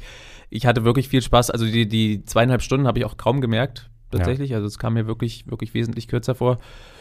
Ja, also wenn, wenn ich was sagen würde, dann dass es vielleicht äh, dann doch etwas überladen ist, also so gut wie mit den, mit den Figuren irgendwie gehaushaltet wird, ähm, so ein paar weniger wäre vielleicht, wäre vielleicht ganz gut, dann hätten wir noch besser die Einzelnen kennengelernt, hätte es vielleicht noch besser funktioniert, sodass der Funke insgesamt noch nicht super übergesprungen ist. Bei der Action bin ich, wie gesagt, ein bisschen zwiespältig, aber insgesamt hatte ich, hatte ich Spaß und es ist ein schönes neues Kapitel im MCU und ich mochte eben auch die, die Einbettung, die, die für mich relativ dezente Einbettung ins, im MCU und das ist trotzdem abseits davon so eigenständig so gut mhm. funktioniert. Und deswegen sehr gute dreieinhalb Sterne. Da ich sowohl Black Widow als auch Shang-Chi dreieinhalb gegeben habe, gebe ich äh, Eternals einfach vier. Weil ich finde, Krasser von, von, von, na, von diesen Phase 4 Filmen bisher, ja. es sind ja jetzt erstmal nur drei, ist das der, der mir trotz allem noch irgendwo am meisten im Gedächtnis, ich habe jetzt am Wochenende nochmal Black Widow geguckt mhm. Und mir ist nochmal wieder aufgefallen, so ja, es ist ein guter Film, aber er ist halt viel zu spät und ähm, er liefert letztendlich trotzdem nichts Neues. Mhm. Shang-Chi hat zwar Neues geliefert, aber gefühlt im, im altbekannten Gewand. Und das rechne ich eigentlich den Eternals hoch an, dass wir wirklich, es, es sieht toll aus, es fühlt sich einfach irgendwie ganz anders an. Und ich hatte da wirklich ähm, auch meine Freude daran, einfach diese, diese Figuren zu erkunden und zu, ja. zu, zu, zu erfahren, wer die denn sind, so aus, aus der Handschrift einer Chloe Zhao, die das jetzt dann hier auch noch wirklich in tolle Bilder packt und so. Deswegen wären es für mich äh, gute vier Sterne. Da ist natürlich immer Luft nach oben. So, ne? Da haben wir jetzt, glaube ich, hier auch lange genug drüber geredet. Und äh, deswegen begeben wir uns jetzt ins Spoiler-Territorium. Also für alle da draußen, uh. wir hören jetzt auf, äh, äh, freundlich zu sein. Wir, wir, wir machen euch jetzt quasi diesen Film kaputt, wenn ihr ihn nicht schon gesehen habt oder wenn euch Spoiler bei Marvel tendenziell komplett egal sind. Wir werden jetzt reden, was habe ich mir überlegt? Wir reden natürlich erstmal über die zwei Post-Credit-Scenes. Mhm. Wir reden über das Ende an sich und was vielleicht so ein bisschen unsere Vermutungen sind, ähm, wie es mit den Eternals weitergeht, weil ich brauche so ein bisschen euer Input, weil ich will noch ein Video diese Woche machen zur Zukunft der Eternals. Gott, wenn du schon unseren Input brauchst, und ich habe hab mir schon ein paar Notizen gemacht. Ich will ja. sie jetzt hier bei euch einfach mal gegenchecken. Brainstorm, ihr, dazu, ihr seid genau, quasi live dabei. Ihr seid live dabei bei wow. meinem Brainstorming. In, aber wir fangen mit äh, der Post-Credit-Scene an. Also es gibt zwei, natürlich die, Mid-Credit-Scene und die Post-Credit-Scene. Und jetzt bin ich ja mal sehr gespannt, weil ich habe die nämlich gar nicht gesehen. Ja, wir müssen jetzt alleine sagen, reden, Sebastian. Weil ah, okay. ähm, in meiner Presseverfügung, die war noch ein bisschen früher als eure. Und das war extra eine, ähm, eine sehr frühe Presseverfügung wegen Interviews und so. Mhm. Und da haben sie tatsächlich auch schon vorher gesagt und war dann natürlich auch der Fall, der hat quasi mit Beginn der Credits hat der Film halt mhm. aufgehört. Ja, okay. Und ich habe tatsächlich beide Postcredits nicht gesehen und habe auch bisher zwar schon so ein bisschen was gehört, aber ich bin noch sehr, noch völlig un, unbefangen und mhm. bin sehr gespannt, was Sie mir jetzt Müssen wir auf die Unterstützung von Julius verzichten. Also, dann, wir haben in der ersten äh, mit Credit Scene haben wir die drei Eternals, Thina, Druig und Makari, die ja in ihrem Raumschiff da jetzt losgeflogen sind, um andere Eternals zu finden und denen quasi zu sagen, was wirklich so der Plan der ganzen äh, äh, der Celestials ist. Ja. Und äh, während sie halt fröhlich durchs, durchs, durchs Weltall fliegen, schimmert es auf einmal so, so teleportartig in, in einem ihrer Gänge. Und da dachte ich schon, oh Gott, ist das jetzt irgendwie Multiverse? Kommt jetzt Doctor Strange oder irgendwie was? Nein, ein nicht wirklich gut animierter ähm, so Pip, Pip, the Troll taucht auf. äh, also Pip der Troll äh, mit, mit dem klassischen Bierkrug in der Hand, der, der, der rumkrakeelt und rum. Äh, Schön schreit. gesprochen, aber immerhin von Patton Oswald. Genau, Spence aus King of Queens. Und genau. Und ähm, dann dachte ich jetzt so, oh, weil man kennt, wenn man sich so ein bisschen mit den Comics auskennt, Pip the Troll ist ja eigentlich so der Weggefährte von Adam Warlock, der ja jetzt vor kurzem mhm. auch schon gecastet wurde mit äh, Will Poulter, äh, der ja dann in Guardians, Guardians 3 ja. kommen mhm. wird. So. Und da wurde ja auch schon in Guardians 2 angeteasert. Aber denkst du, Pustekuchen. Nämlich auf Pip the Troll läuft äh, eine andere Figur ins Bild, nämlich ähm, Star, wie heißt es? Star, Star Fox. Fox. Genau. Eros. Äh, gespielt von one, ehemaligen One Direction Harry Styles.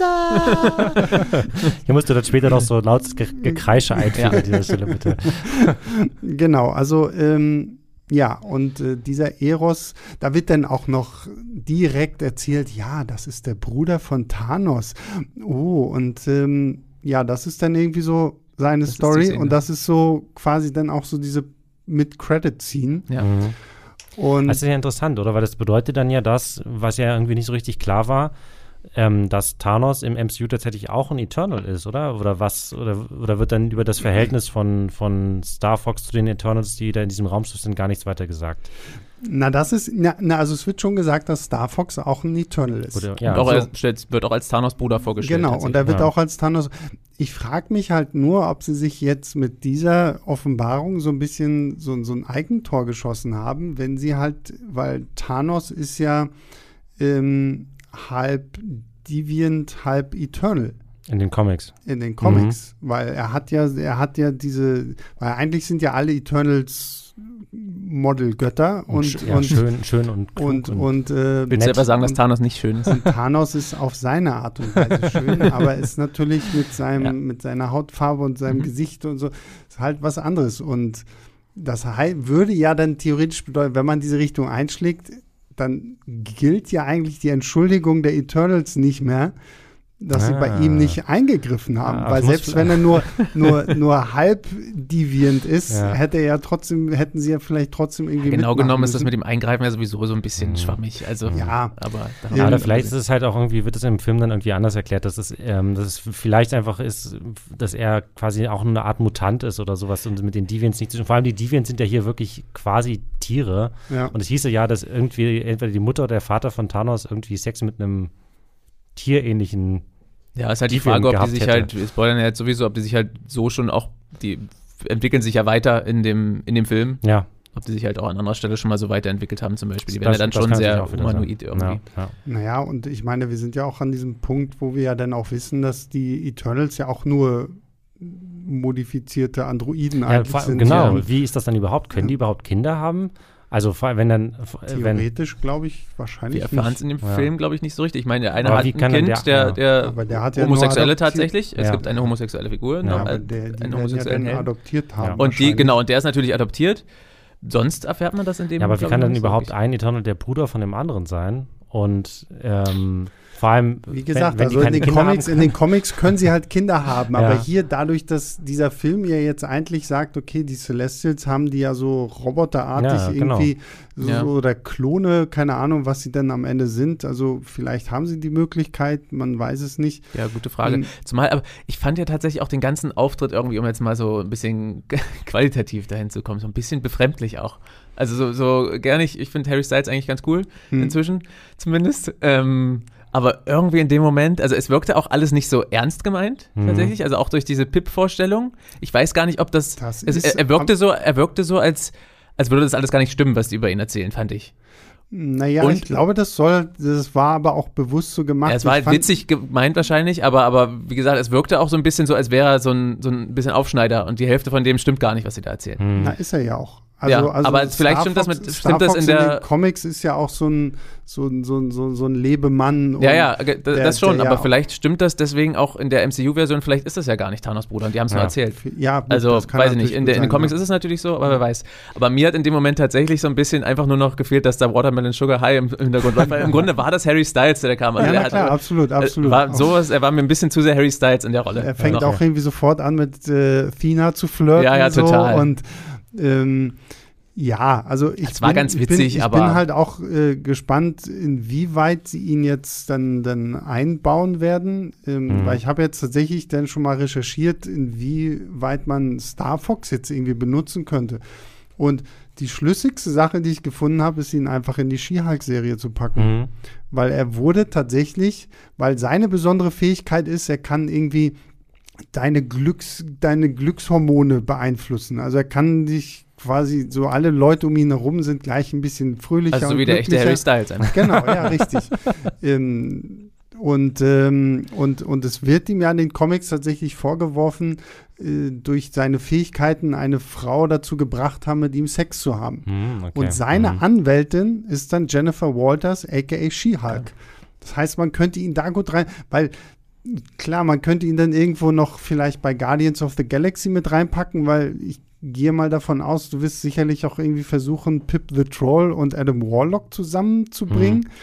Aber ich habe so das Gefühl, er wird nie mehr als nur so eine, so eine witzige Nebenfigur im MCU sein. Also ich glaube nicht, dass wir jetzt Star Fox the Movie bekommen oder irgendwie Ja, das sowas. vielleicht nicht, würde aber ich man würd's- dafür dann jemanden wie, wie Harry Styles verpflichten. Ich wollte gerade auch sagen, und, und ich würde es fast auch ein bisschen befremdlich finden. Also, wenn es in den Comics Aber so ganz ist, dass ehrlich- du wirklich so eine, so eine kosmische Figur hast und die dann jetzt einfach in den Gerichtssaal zu stecken, wäre wär auch ein bisschen Aber blöd. warum nicht? Ich meine, pff, gehen wir mal Ja. davon aus, Harry Styles ist einfach irgendwie ähm, Marvel-Fan und die haben gesagt, Mensch, hast du nicht Bock? So wie ist jetzt keine große Rolle, aber wir können das hier und da noch ein bisschen ausbauen. Ja. So, ich meine, warum macht ein Daniel Craig den, den, den Ja, Stormtrooper gut, bei ähm, das Ja. Erwachen der Macht oder irgendwie sowas? Aber ist denn ne? da irgendwie dann noch sowas von wegen Harry Styles oder Star Fox will return? Nein, nein, es gibt Nein. nur The Eternals. Okay. Äh, Eternals will return. Ja. aber er nicht. Deswegen kann ich mir bei okay. dem fast eher vorstellen, dass man irgendwie ihn da vielleicht jetzt so in diese Gruppe mitpackt und gerade diese Vierergruppe, dann könnte ich mir vorstellen, dass die wirklich dann bei den Guardians irgendwo nochmal mit auftauchen werden. Hm. Ja, da Um- würde es ja passen. Wie gesagt, wenn er jetzt von da, von dem Punkt 2 jetzt, so. ja, Ja, wenn, genau, wenn er jetzt ja. von dem Punkt direkt irgendwie in der Skihulk-Serie landen würde, Ja, okay, bisschen klar. Merkwürdig. Aber gibt es ja noch irgendwie so, so eine große Avengers, Secret Wars, Schieß mich tot, Storyline, wo Star Fox auftritt? Weißt du das zufällig, Sebastian? Nee, tatsächlich nicht. Ja. Also er hat zwar auch immer mal irgendwie mit Skrull und Kree zu tun, so, aber da habe ich jetzt erstmal Ja, nichts weiter gespannt. gefunden. Deswegen, Wir werden wahrscheinlich relativ schnell damit, denke ich mal, auch dann äh, zumindest mal Andeutungen machen, wo Ja. diese Reise hingeht, weil gerade wenn es halt eben so eine Personalie ist, klar, Der- der absolut, werden- also, absolut. Vor allem, ja. ich meine, damit, damit eröffnet sich, glaube ich, Marvel, also wenn sie irgendwann wirklich sagen, so hier, Harry Styles Marvel, also wenn hm. das dann groß und offiziell wird, also allein die ganzen Harry Styles-Fans das wäre ja zumindest für die ein Grund zu sagen, so vielleicht, ich habe noch nie einen Marvel-Film, aber allein dafür gucke ich mir das an. So ja, das ist ja tatsächlich ne? auch so groß, dass manche schon, also auch Presseleute einfach danach äh, drauf losgetwittert haben, das einfach ja, verraten ja, haben, ja, tatsächlich mal. Also selbst von großen Magazinen. Krasse Leute. Ähm, und das ist schon, das sagt, glaube ich, dann auch schon einiges aus. Auf jeden Fall kannst du von dem Punkt jetzt viel mit der Figur machen, wie es so Post-Credit-Szenen typisch ist. Ähm, das ist alles genau. offen im Grunde. So, was uns zur zweiten Post-Credit-Scene bringt, äh, wir sehen Kit Harrington, den Whitman, in seinem Büro und ja. er hat eine große längliche Kiste zugeschickt was bekommen. da wohl drin sein? Auf der, auf der das hm. Wappen äh, drauf ist, was auch auf seinem kleinen Wappenring ist. Und, und, auch übrigens im Abspann beim Namen Kit Harrington. Da war ich ganz stolz, als ich das gesehen ja. habe und dann dachte ich, jetzt kommt es in der Post-Credit-Szene sowieso, naja, gut. Und dann öffnet er diese Kiste und darin ist ein schwarzes Schwert einbandagiert, so in so, so und was ich ganz cool fand, äh, er geht dann kurz so mit der Hand ran und du siehst so, als wenn das, äh, mhm. das, das, äh, als wenn irgendwas auf diesem Schwert so lebendig wäre. Also mhm. Es sah so ein bisschen fast so aus wie so ein, wie dieses Symbiontenzeug ja. uh. von Venom. ähm, und äh, dieses Ebony Blade ist ja verflucht, also und und dann nimmt, will er es nehmen und dann kommt aus dem Off. Und das ist, glaube ich, die, die, die viel spannendere Frage, die sich ja. dann stellen will. Es kommt nämlich aus dem Off eine Stimme, die irgendwie sagst du so nach dem Motto, bist du dir sicher, dass du das machen willst? Und hier ist natürlich eher die Frage, weil den Stimme Whitman, klang für mich sehr vertraut tatsächlich. ja, und da, deswegen, ja. da, da würde ich jetzt nämlich gerne, weil ich habe Rätsel die ganze Zeit, wer ja. diese Stimme sei. Und diese, den Whitman-Story ist klar. Jetzt mhm. ist da natürlich auch nur wieder die Frage, okay, hat Marvel die Eier in der Hose, einen Solofilm rauszubringen über einen Typen, der eigentlich irgendwie wie so ein Ritter durch die Gegend läuft. Wenn Carrot Harrington unter dem Helm steckt, ja, auf jeden ja, Fall. Und, dann, und dann wieder mit seinem Game of Thrones typischen Pelzmantel und so Vielleicht rumläuft. spielt dann noch seine Frau mit hier, diese Rose Leslie, und die sagt ihm dann auch, you know nothing, Dan Whitman. das wäre so gut.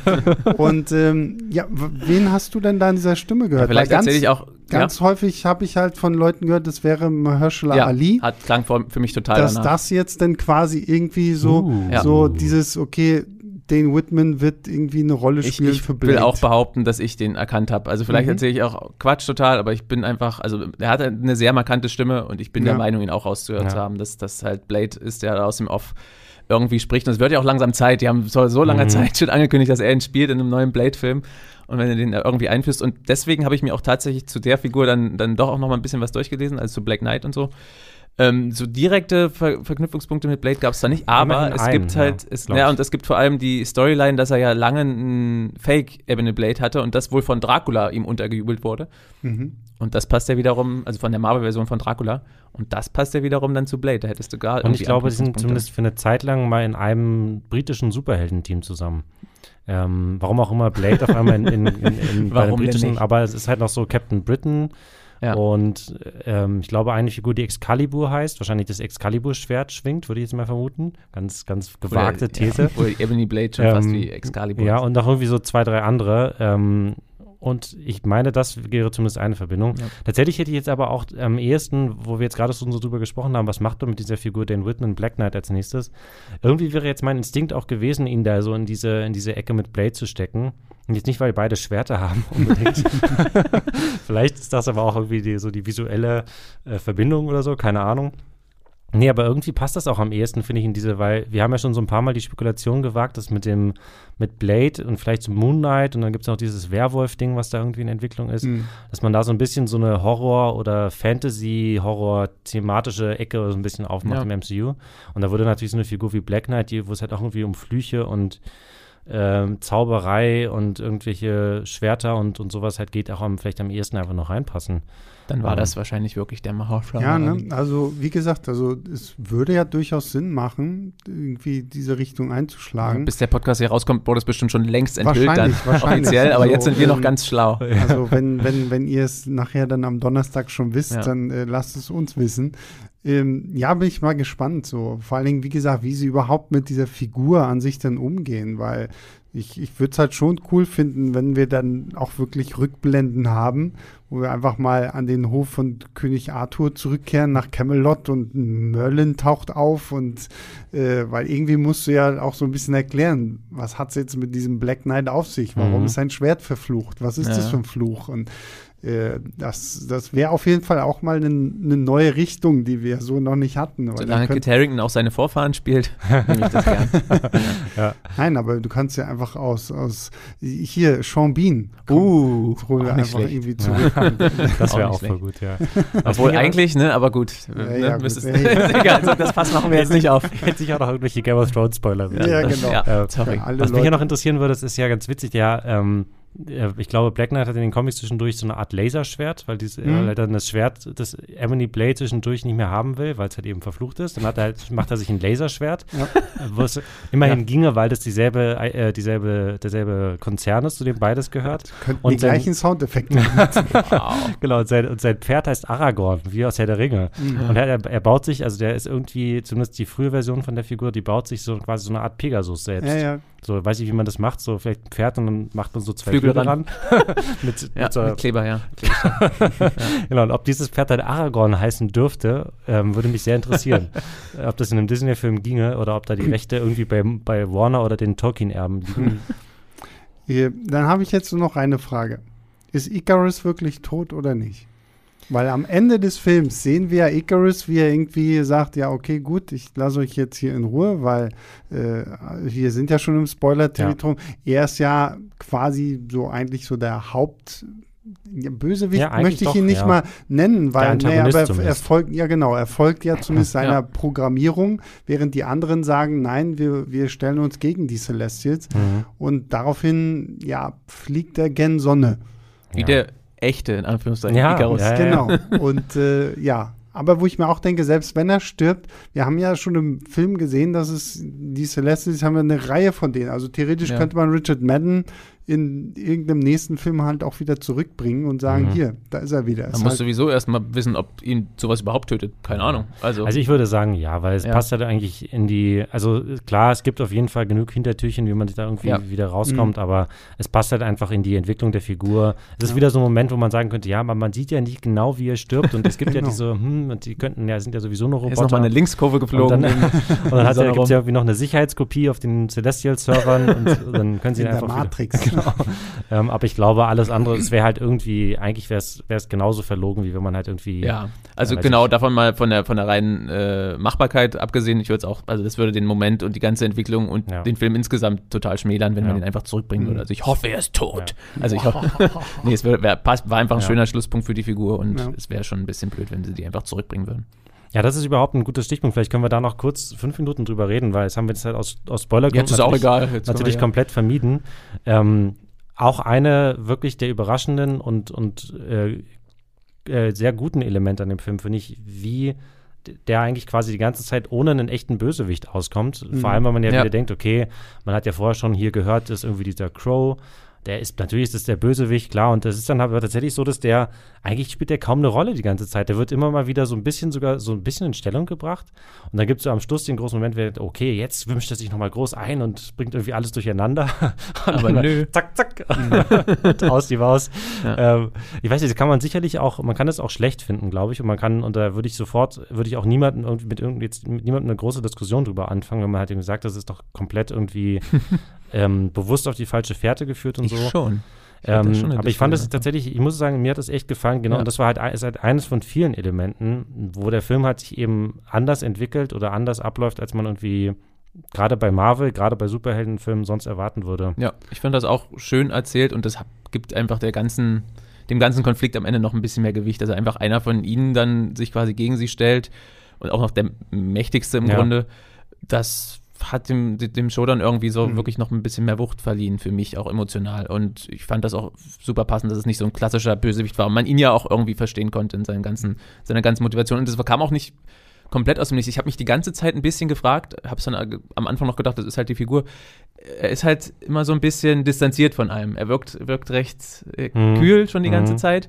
Und am Ende ist das wahrscheinlich, also hat das spielt das auch schon rein. Also ich glaube jetzt nicht, dass es unbedingt Richard Madden war, der keinen Bock hatte zu schauspielern. Ich glaube einfach, das passt, das passt ganz gut. Deswegen fand ich das, das wirklich eine schöne Entwicklung. Das ist ja, glaube ich, auch diese Neil Gaiman Storyline zu den Eternals, ja, okay. wo mhm. auch diese ganze Geschichte kommt, dass sie ja quasi von den Celestials irgendwie programmiert worden sind und mhm. so. Ähm, aber um auf die Crow-Geschichte mal zurückzukommen, nicht der Typ mit der Panda-Maske. Wolltest du nicht sagen. sondern äh, der, der andere hier. Was ich hier ein bisschen schade fand, war, dass ich finde, da war so ein bisschen verspieltes Potenzial. Weil wir haben ja diesen Crow, der durch das Töten bestimmter Eternals ja deren Fähigkeiten aufsaugt. Ja. Und ja, scheinbar irgendwie, keine Ahnung, auch so ein bisschen so die deren Psyche oder so. Zumindest, hatte ich, zumindest hatte ich zum mhm. Schluss so, gerade weil er ja dann auch, äh, sein letztes Opfer war ja dann irgendwie Gilgamesh und mhm. Gilgamesh und Thina haben ja zumindest so, so, so ein bisschen so eine Art Beziehung. Ähm, und es ist ja dennoch Thina, die am Ende gegen Crow kämpft. Und wo ich mir gedacht hätte, okay, hier hätte man vielleicht so dieses Element, so, so Dr. Jekyll, Mr. Hyde mäßig irgendwie ausspielen können. Vielleicht wäre es auch schon wieder ähm, zu viel des Guten gewesen.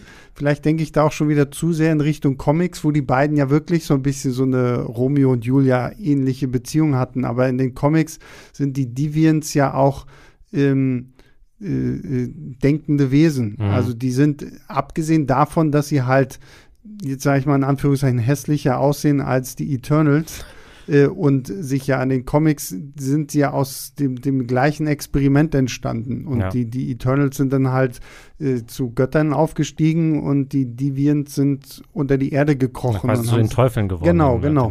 Und ähm, da gibt es ja dann aber in den Comics diese Beziehung zwischen äh, Thina und Crow auch. Und die hatte ich so ein bisschen das Gefühl, okay, wir machen das jetzt mal, dann haben wir das zumindest mal angedeutet. Mhm. Aber ich finde, dann hätte man es auch lassen können, weil dann die, die Deviants einfach nur so als Monster hätten für mich dann gereicht, wenn du ja. dann zusätzlich noch diese ganze Story damit hast, dass du so jemanden wie Icarus hast und ja auch so ein bisschen Sprite, mhm. die hier, über die haben wir noch gar nicht heute gesprochen, irgendwie, dass ja diese jung gebliebene Peter Pan-artige Figur, ein junges Mädchen, die einfach nicht, nicht altert und sie mhm. leidet natürlich, da muss ich ein bisschen an ein Interview mit einem Vampir ja. denken, mhm. ähm, weil sie altert nicht und sie würde halt trotzdem aber gerne irgendwie auch eine Beziehung eingehen, aber sie ist halt ein Kind, sie darf keinen Alkohol trinken, ja, kann keinen Sex haben. Jahre und, altes kind. Genau, ja, ja und ähm, das fand ich ja auch ein cooler Aspekt einfach mhm. so, ne, und ähm, sie, sie schlägt sich ja dann auch so ein bisschen mehr auf die Seite von Icarus, natürlich auch noch aus anderen, emotionaleren mhm. Gründen,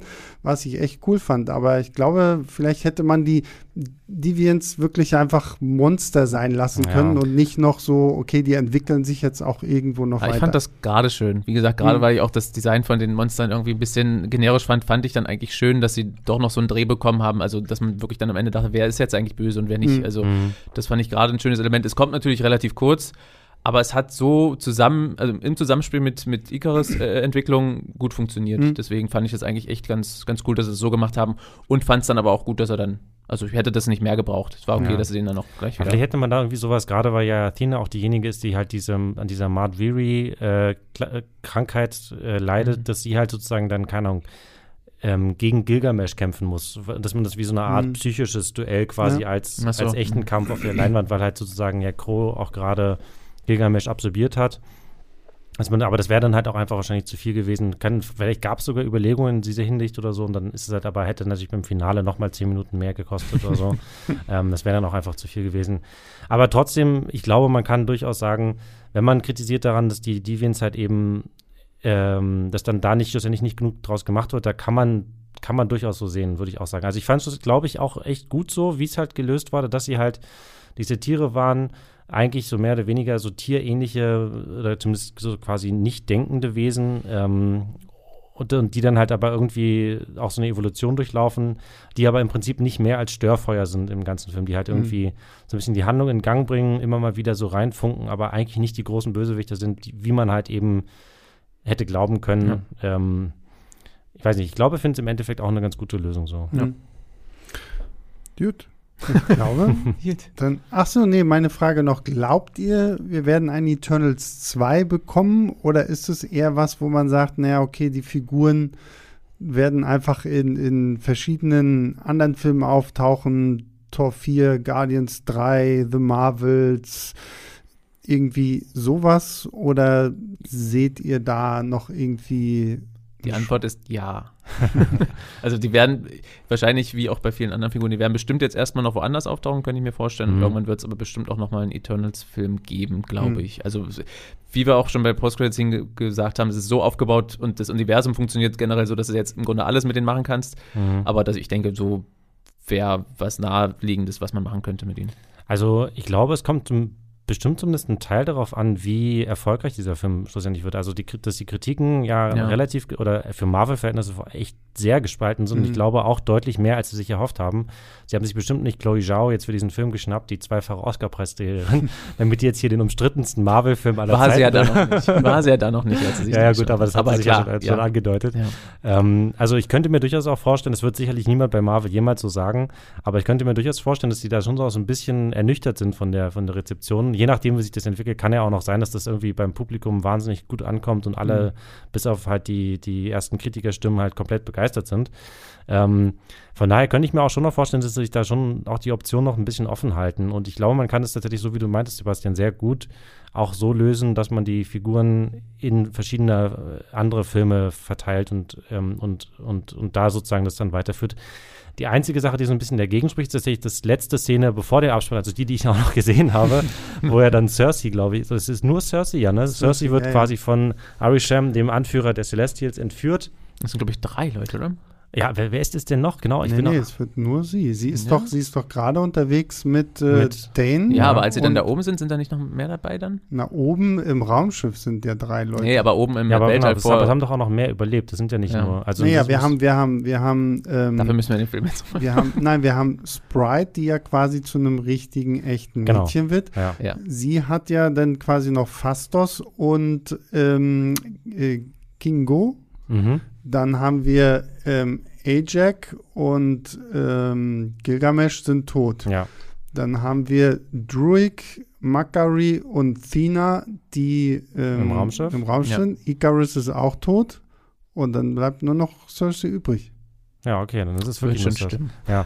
Ich war mir ziemlich tatsächlich auch nicht mehr sicher, aber ich das bin mir auch nicht mehr sicher. Ich dachte auch, ähm, da wären dann da oben mehr. Und sie muss jetzt ja quasi, und das also ist ja eigentlich jetzt auch egal, ob das ein oder zwei ja, oder drei ja. Tonnen sind, ähm, aber sie muss ja dann äh, sozusagen äh, den Celestials beweisen. Er sagte dann so, ja, ihr habt unsere Pläne durchkreuzt und das mussten wir aber auch beweisen, dass die Menschen das wert mhm. waren.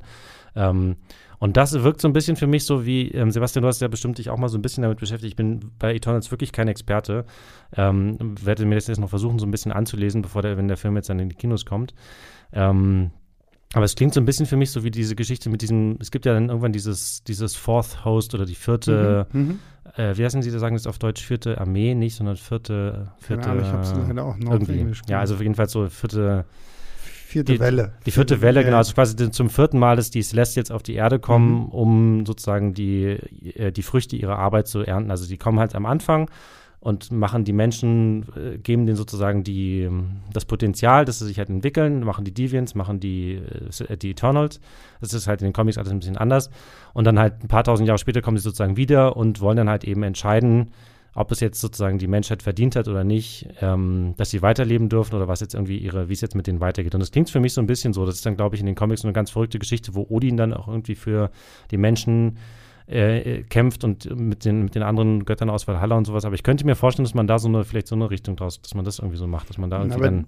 Da könnte ich, glaube ich, mir auch eher vorstellen, dass es dann halt kein Eternals-Film wird, genau. sondern dass das halt wirklich so eine Art nächster Avengers-Film ja, genau. dann ist. So, das wäre jetzt ne? auch meine, mein Gedanke gewesen. Wo dann halt wirklich, weil dieser Ari Shem heißt ja auch der Richter. Mhm. Also der, und in den, in den Comics, zumindest in den alten von Jack Kirby, ist er ja auch wirklich dann äh, der Anführer dieser vierten äh, Welle und, und ich glaube, die Menschheit hat dann irgendwie 50 Tage Zeit oder so. Genau. In der, in der Zeit gehen die anderen Celestials und gucken sich alles auf der Erde quasi an und dann wird halt so, so richtig imperatormäßig bei den Gladiatoren Daumen nach oben oder Daumen nach mhm. unten.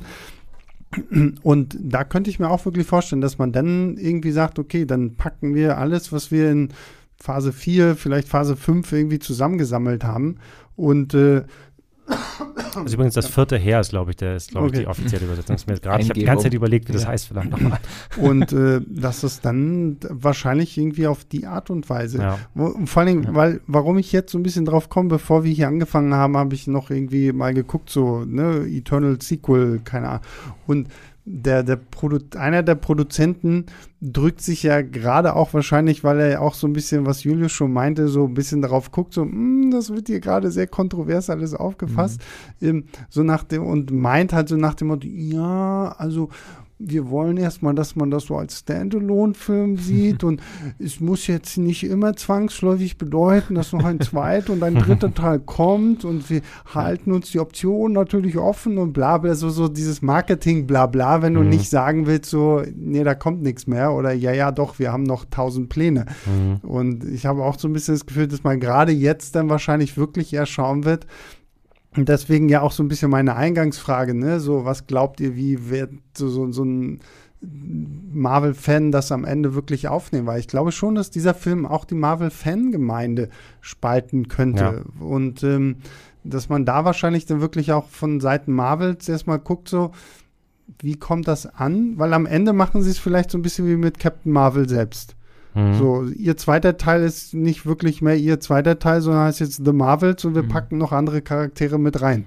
Und so könnte ich es mir halt mit den Eternals dann, ja. wenn es vielleicht nicht ganz so rund läuft, könnte man sie ja trotzdem immer noch in Serien und Filmen irgendwie ja, ausbreiten. Das ist halt generell der, der große Vorteil von diesem Universum, ja. wie das über die Jahre so gereift ist und aufgebaut wurde.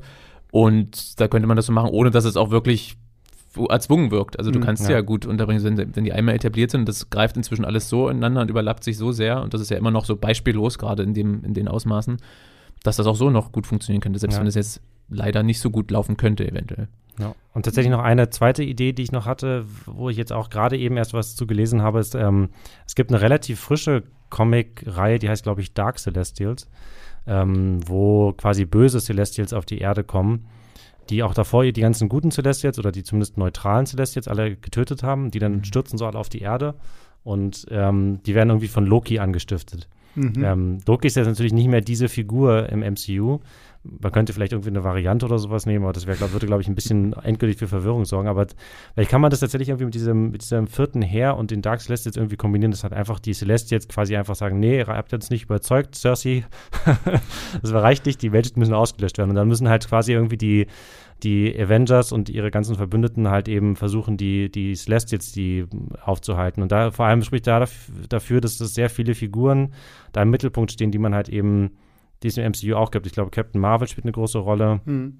Black Panther spielt eine große Rolle. Iron Man ist jetzt ein bisschen schwierig, könnte man vielleicht Ironheart nehmen. Ghost Rider, glaube ich, noch und so ein paar andere.